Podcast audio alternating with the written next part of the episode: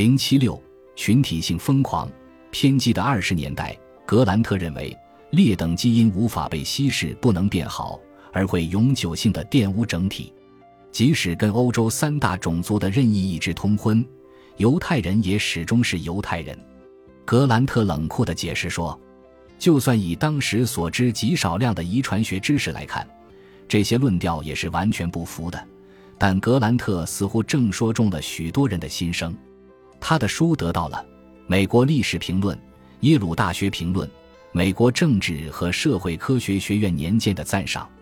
美国自然历史博物馆负责人。全美顶尖的人类学家亨利·奥斯本还为这本书撰写了前言。其他全盘或者部分支持格兰特意见的人，包括耶鲁大学经济学家欧文·费雪、哈佛大学神经病理学家索瑟德、哈佛的劳伦斯·洛厄尔、妇女节育运动先驱玛格丽特·桑格，还有一辈子反感棕色皮肤人种的胡佛。一九零九年，在一份提交给雇主的报告中，胡佛声称。应该避免雇佣黑人和亚裔工人，因为他们心智状况低下、病态的缺乏协调性，工作不积极主动。胡佛强调了他的亲身经验，并得出结论说，一个白人男子顶得上两到三个有色人种，哪怕是在最简单的铲土、拉煤等矿井工作中。没有证据表明胡佛在未来岁月里修正了这些观点。一九二一年，他受《伟大种族的消逝》。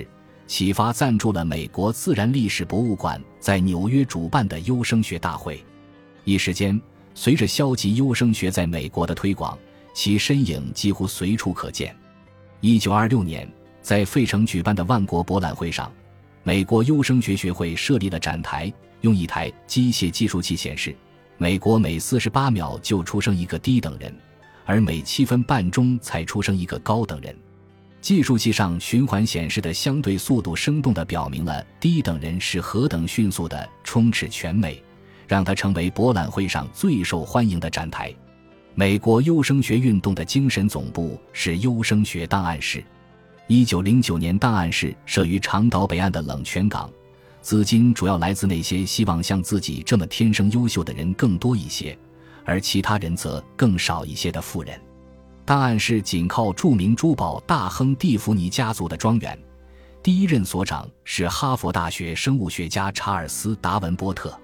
达文波特认为，人类状况的方方面面都可用优生学解释，包括肥胖、犯罪、撒谎或欺骗倾向，甚至对海洋的热爱。在达文波特的领导下，优生学档案室还对种族混合的有害影响做了一些研究。达文波特解释说。人们常常发现混血儿有着蓬勃的雄心和内驱力，但智力低下，这让他们很不幸福，对自己的命运不满，叛逆感强烈。混血儿是混合不当的人，是不满足、不安分、效率低下的人。达文波特认为，为安全起见，对低劣和存在缺陷的人不光要绝育，还要阉割，以消除其欲望，断绝其繁殖能力。然而。跟自己年轻的弟子哈里·劳克林比起来，达文波特可谓开明人士了。劳克林有可能是二十世纪对科学的尊严践踏程度最大的美国人。他于1880年出生于艾奥瓦州奥斯卡卢萨，在北密苏里州立师范学校受训。大学毕业后担任教师和学校行政人员。到普林斯顿大学学习生物学期间，对生殖学产生了兴趣。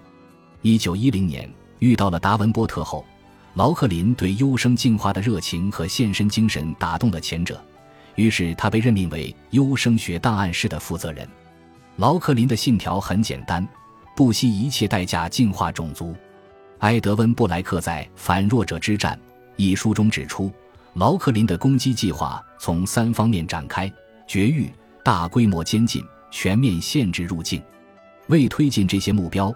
劳克林创办了名字威风凛凛、充满复仇气息的切断美国人口缺陷遗传最佳实践手段研究及报告委员会，并为自己设定了任务：一劳永逸地根除美国低劣人口的繁殖。劳克林的委员会由斯坦福大学校长大卫·乔丹主持，包括了来自哈佛、普林斯顿、耶鲁、芝加哥等诸多一流大学的科学家和学者。委员会里还有一个来自纽约洛克菲勒研究院的法国外科医生亚历克西·卡雷尔，此人极有才华，但性情古怪。卡雷尔在优生学上的极端观点对林德伯格产生了显著甚至危险的影响。不过谢天谢地，那悲惨的一幕还要再等些时候才会发生。与此同时，劳克林还不懈地努力根除、限制各地的低劣人种。美国众议院移民规划局任命他为专家顾问，指派他判定不同种族的优劣。为让议员们相信改革需求多么迫切，劳克林在会议室里挂满了流着口水的精神缺陷人士的照片，说他们都是新进的移民，并在照片上写下一行字：“他们携带了美国未来人口的遗传物质。”美国国会抵挡不住委员会的压力，也抵挡不住劳克林的可怕宣传。于是迅速推出了1921年限制移民法，紧接着又是一九二四年的民族来源法，这一切加在一起结束了美国的开放移民政策。到1927年，美国移民管理局从爱丽丝岛上赶出去的人比放进美国的人更多。上述举措多多少少地解决了海外输入低质人口的问题，但国内出生的低质人口仍然很多，尚有待处理。劳克林及其支持者带着更大的热情，将注意力转向了这一挑战。他们对大量人口进行测试，一次又一次得出了令人不安的结果。他们报告说，多达百分之八十的囚犯和一半的军人都是低等的人。据计算，光是纽约就有多达二十万弱智人口。总而言之，他们相信，约有十三的美国人口处于极端危险的落后状态。在劳克林看来，解决方案是大规模绝育。他相信，不光要对疯子、智力缺陷者绝育，还要对孤儿、流浪者、乞丐、重听者和盲人绝育。这是我们当前人口里最无价值的幺幺零。他毫无同情心地说：“一九二七年，州政府拥有多大自由以行使绝育权的问题在司法领域显露出来。代表案例是巴克诉贝尔案。”弗吉尼亚州有个名叫卡利巴克的十七岁女孩智力低下，因为生了一个私生子而被关进设在林奇堡的弗吉尼亚州癫痫及低能患者收容所。她的母亲早就被关在那里了。一九二四年，收容所的负责人约翰贝尔医生选中卡利巴克做绝育手术，故此案名为巴克诉贝尔。案件的核心是，不光卡利巴克智力低下，他的母亲也和女儿也一样。也就是连续三代人存在智力缺陷，有人主张这样的家庭显然生不出智力正常的后代，为他们自己也为了社会好，应当实施绝育。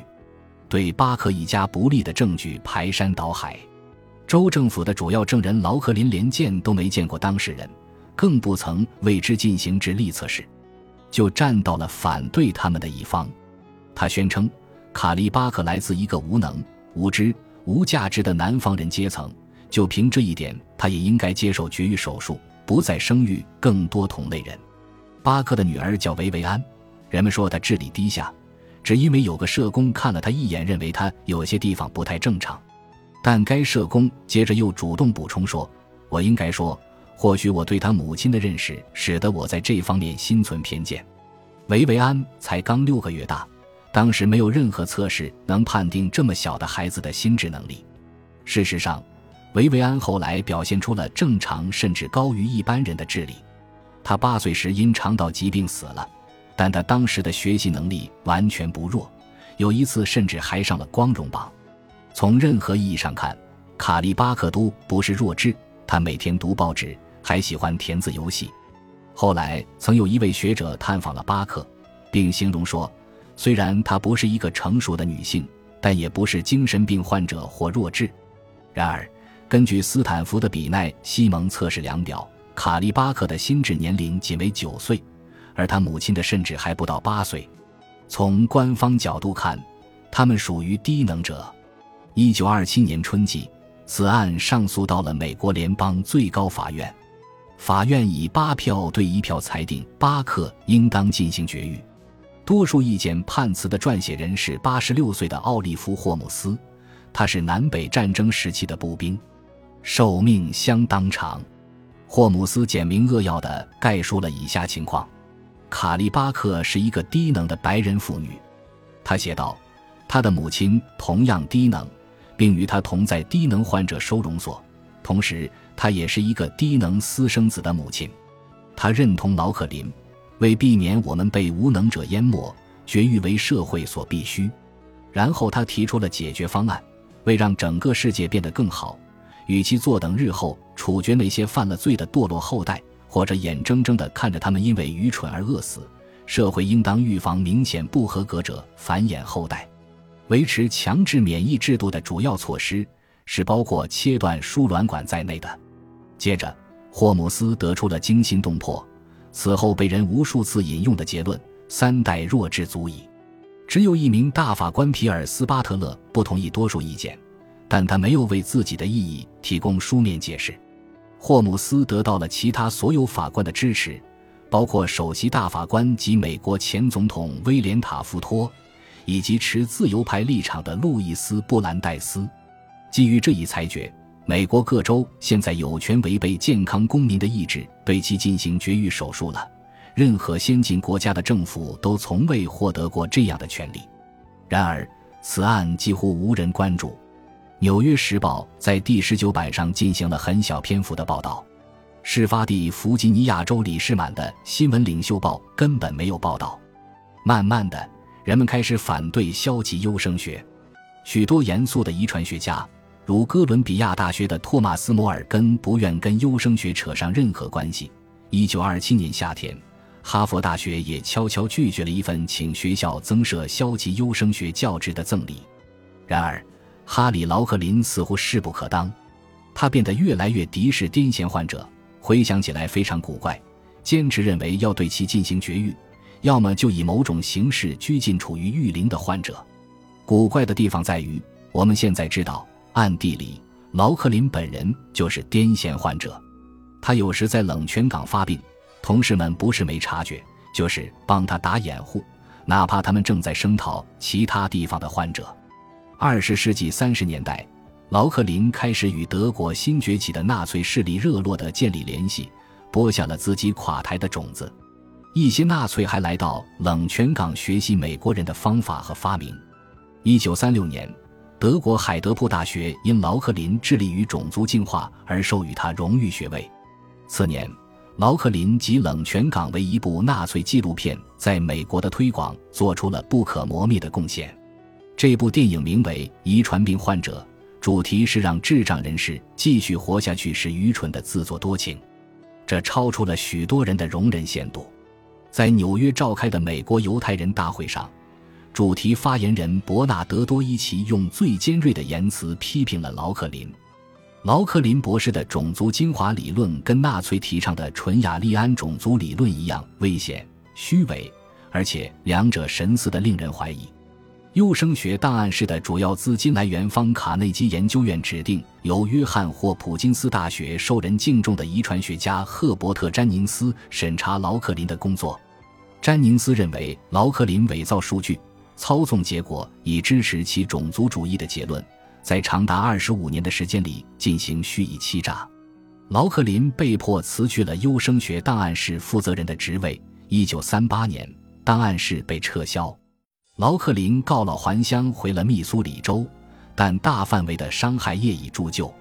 由于劳克林的努力，总共至少有六万美国人进行了绝育。在二十世纪三十年代的高峰期，近三十个州设有绝育法，虽然只有弗吉尼亚州和加利福尼亚州大范围的实施了法案。或许还有一点值得一提：时至今日，仍有二十个州书面上存在绝育法。一九二七年九月下旬。按法律判决，卡利巴克的绝育手术安排好了日子，一个月后正式执行。他的妹妹也被绝育，但其本人毫不知情。人们告诉他，那是在给他治疗阑尾炎。本集播放完毕，感谢您的收听，喜欢请订阅加关注，主页有更多精彩内容。